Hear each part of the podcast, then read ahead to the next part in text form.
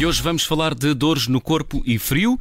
Estarão relacionados. Um estudo da Escola de Medicina de Harvard, nos Estados Unidos, conclui que dois terços dos inquiridos sentem mais dores em alturas de mudança brusca de temperatura. Neste espaço Ciência, dou as boas-vindas a Armando Barbosa, anestesiolista, aliás, anestesiologista. Ai, não consigo dizer isto. Anestesiologista. Muito bem. Não é fácil, João. Não é Especialista fácil. no tratamento uh, da dor. Uh, muita dor a dizer esta palavra. Uh, Armando Barbosa, muito obrigado por ter vindo à tarde em direto. Existe mesmo esta relação entre o frio e as dores no corpo? Existe, nomeadamente em Hum. Não é um mito. Eh, Não é um mito. Eh, Quem tem prática clínica sabe perfeitamente que os doentes se queixam quando está mais frio que as dores agravam e é uma, hum, é uma queixa frequente. Isto porque atualmente a maior parte das dores eh, crónicas são dores osteoarticulares, que advêm de um processo degenerativo do nosso esqueleto, das nossas articulações, e nomeadamente a nível das grandes articulações, como o joelho, a anca e o ombro, e também a nível da coluna vertebral. Isto acontece porquê? Acontece por vários motivos. Primeiro, porque o frio afeta uma, umas, uns terminais nervosos que nós temos a nível da pele e a nível dos nossos órgãos, que são os nossos receptores, que eh, fazem a percepção da dor. E é através deles que nós percebemos a dor e a intensidade da dor. E com o frio, essa sensibilidade dos nossos receptores está alterada e provoca também mais dor. Mas também a dor acontece porque há uma maior contração a nível dos músculos. Quando nós temos frio, os músculos contraem com mais, Hum. eh, mais frequência e isso também agrava a dor. Outro motivo também porque a dor agrava, Provocando alguma rigidez muscular, é isso? alguma rigidez muscular e também articular. Que é defensiva, no fundo, não é? Uma reação É- do nosso corpo ao frio. É, quando nós temos frio, nós temos um tremor, não é? Os nossos músculos começam a tremer para produzir calor. Portanto, é um mecanismo natural de produção de calor através do, do nosso corpo. Hum. Mas também há muitas pessoas que se queixam eh, do do- de dores na- nas articulações quando chega ao frio, em articulações sujeitas a, a- lesões prévias, já há muitos anos. Sim. Há uma relação direta ou, também, ou não é um mito? Não, não é um mito, porque essas articulações estão mais fragilizadas e acabam por provocar mais dor exatamente por causa dos nossos receptores que são mais afetados. Por outro lado, tam- também o que acontece é que o suprimento sanguíneo a nível das articulações, nomeadamente as articulações mais periféricas, também fica afetado. Porque Quando nós diz temos articulações periféricas, dedos. dedos, pés, eh, aquelas que são mais distantes do nosso centro do corpo. Uhum. Porque quando nós estamos com mais frio ou quando há mais frio, o sangue tende a ir, tende a acumular-se mais a nível da, da, da- da cavidade eh, torácica, porque esse é o centro do nosso corpo, é o centro nevrálgico do nosso corpo e da nossa cavidade torácica e do nosso cérebro. E as, e as eh, articulações periféricas ficam com menos eh, sangue e, e acabam também por provocar mais dor por esse motivo. Por isso é que as pessoas, em, em algumas pessoas, quando, têm, quando há mais frio, ficam com os dedos ou com as mãos azuis ou com o nariz também.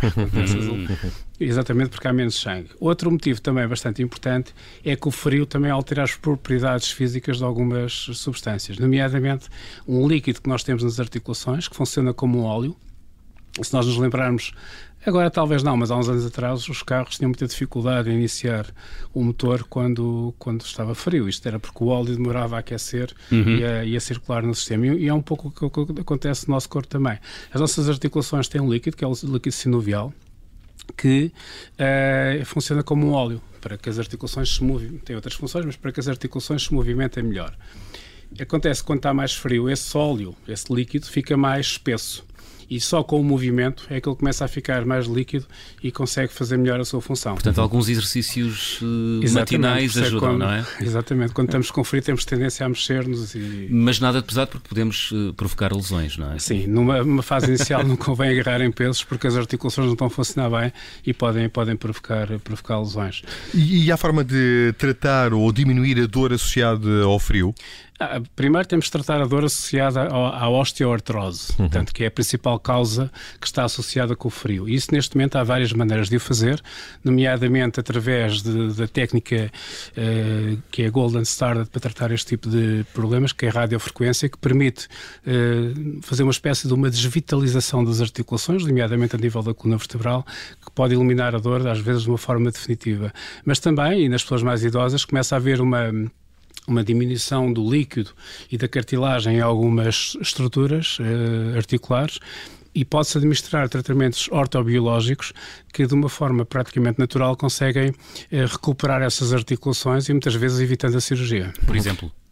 Por exemplo, aquilo que nós chamamos o plasma rico em plaquetas, uhum. que é uma substância que nós tiramos do sangue da própria pessoa e que depois preparamos de uma, de uma máquina especial e que, ao administrar na articulação, permite que haja uma recuperação da articulação, ou pelo menos uma parte da cartilagem, uhum. e também através, por exemplo, outra substância que é o ácido hialurónico, que permite substituir uh, o óleo, é quase como dar o óleo uh, nessas articulações que já, já não têm óleo, uh, esse líquido sinovial suficiente. Uhum. E estas terapêuticas são 100% eficazes ou há casos em que não há nada a fazer e aquela pessoa é mesmo obrigada a conviver com a dor? não há nenhuma terapêutica em medicina que seja 100% eficaz. Há sempre há taxas de sucesso que são relativamente elevadas para este tipo de, de terapêutica, embora, obviamente, a indicação que que, que, se dá também é muito importante, ou seja, é importante que o doente tenha indicação para fazer este tipo de tratamentos. Quando assim não, não, há, quando não, há, não há indicação para este ou para outro tipo de tratamentos, o doente terá que conviver com a dor e terá que se tratar o, a dor de uma forma com, com, com fármacos eh, ou com outro tipo de, hum. de abordagem. Hum. Portanto, há uma relação direta entre o frio e a dor nas articulações, sobretudo em pessoas mais uh, idosas. Significa que há muita gente condenada a viver com dor crónica. Condenada, entre aspas, obviamente. É, a dor crónica afeta 30% da, da população nos países desenvolvidos, portanto, o que é uma porcentagem bastante significativa. Uhum. Por um lado, advém também de uma coisa que é positiva, que é o aumento da esperança de vida. Não é? Portanto, ao aumentar a esperança de vida, o nosso, o nosso organismo vive mais tempo, mas também está sujeito também a processos degenerativos que podem provocar dor. Hum, a dor crónica, quantas pessoas, que tipos? É. Uh, portanto, afeta 30% da população em, Portugal e no mundo, não é? É sim, Grosso nos modo. países desenvolvidos, uhum. onde a esperança de vida é mais elevada. Quais são os tipos de dor crónica mais frequentes? A, a dor crónica mais frequente é a dor osteoarticular, ou seja, com problemas a nível dos ossos e das articulações. Uhum. Depois, a seguir, há outro tipo de dores, nomeadamente a dor neuropática, que é uma dor que afeta o sistema nervoso central, pode ser uh, de uma forma central ou mais periférica e que está associado habitualmente com outro tipo de doenças, como por exemplo os acidentes vasculares cerebrais, doenças metabólicas como a diabetes ou doenças infecciosas como, como a SIDA, por exemplo. Agora, o Covid, mais recentemente, que uhum. tem, tem provocado eh, o aumento de doentes com dor, exatamente por afetar de alguma forma também o sistema nervoso central e outro tipo de, de dores, nomeadamente a dor oncológica, que resulta também de, problemas oncológicos, mas que, felizmente, e, e, fruto dos grandes avanços que têm havido no tratamento da doença oncológica, tem vindo a diminuir de forma significativa. E, e se essas dores não forem tratadas, corre-se o risco de se assistir a uma escalada dessa mesma dor? Isso é uma pergunta muito interessante e importante, porque quanto mais cedo se tratar a dor, aliás, como qualquer doença, mais maior é a probabilidade de a vencer. Quando os doentes resistem resistem ao tratamento da dor e não tratam a dor, eh, ela vai se tornando cada vez mais difícil de tratar. E o motivo para isso é que o nosso cérebro cria uma memória da dor.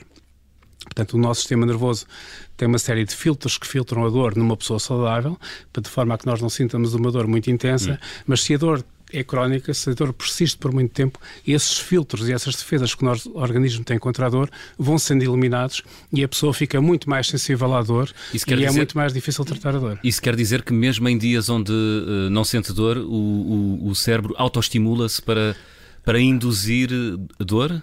Uh, de outra forma, mesmo que a causa da dor desapareça, uhum. a pessoa pode continuar a sentir dor, porque o nosso cérebro já memorizou a dor. É o que acontece, por exemplo, na dor fantasma, em que as pessoas que são amputadas, por alguma razão, continuam a sentir dor no membro que foi amputado, uhum. apesar de ele já não estar lá, porque o cérebro criou aquela memória. E como é que se trata, como é que se tratam esses casos? Quando chega é possível esta... eliminar essa memória? É difícil. Já, uhum. Quando chega a esta, por é que a dor, deve-se tratar a dor o mais cedo possível para que não chegue a esta fase. Quando chega a esta fase é muito mais difícil tratar, temos que depois instituir uma medicação, às vezes um pouco pesada, que muitas vezes tem efeitos secundários que também para o doente hum. não, são, não são agradáveis. Doutor Armando Barbosa, agradeço-lhe ter estado no Espaço Ciência da Tarde em Direta. Muito obrigado. Muito obrigado. Muito obrigado.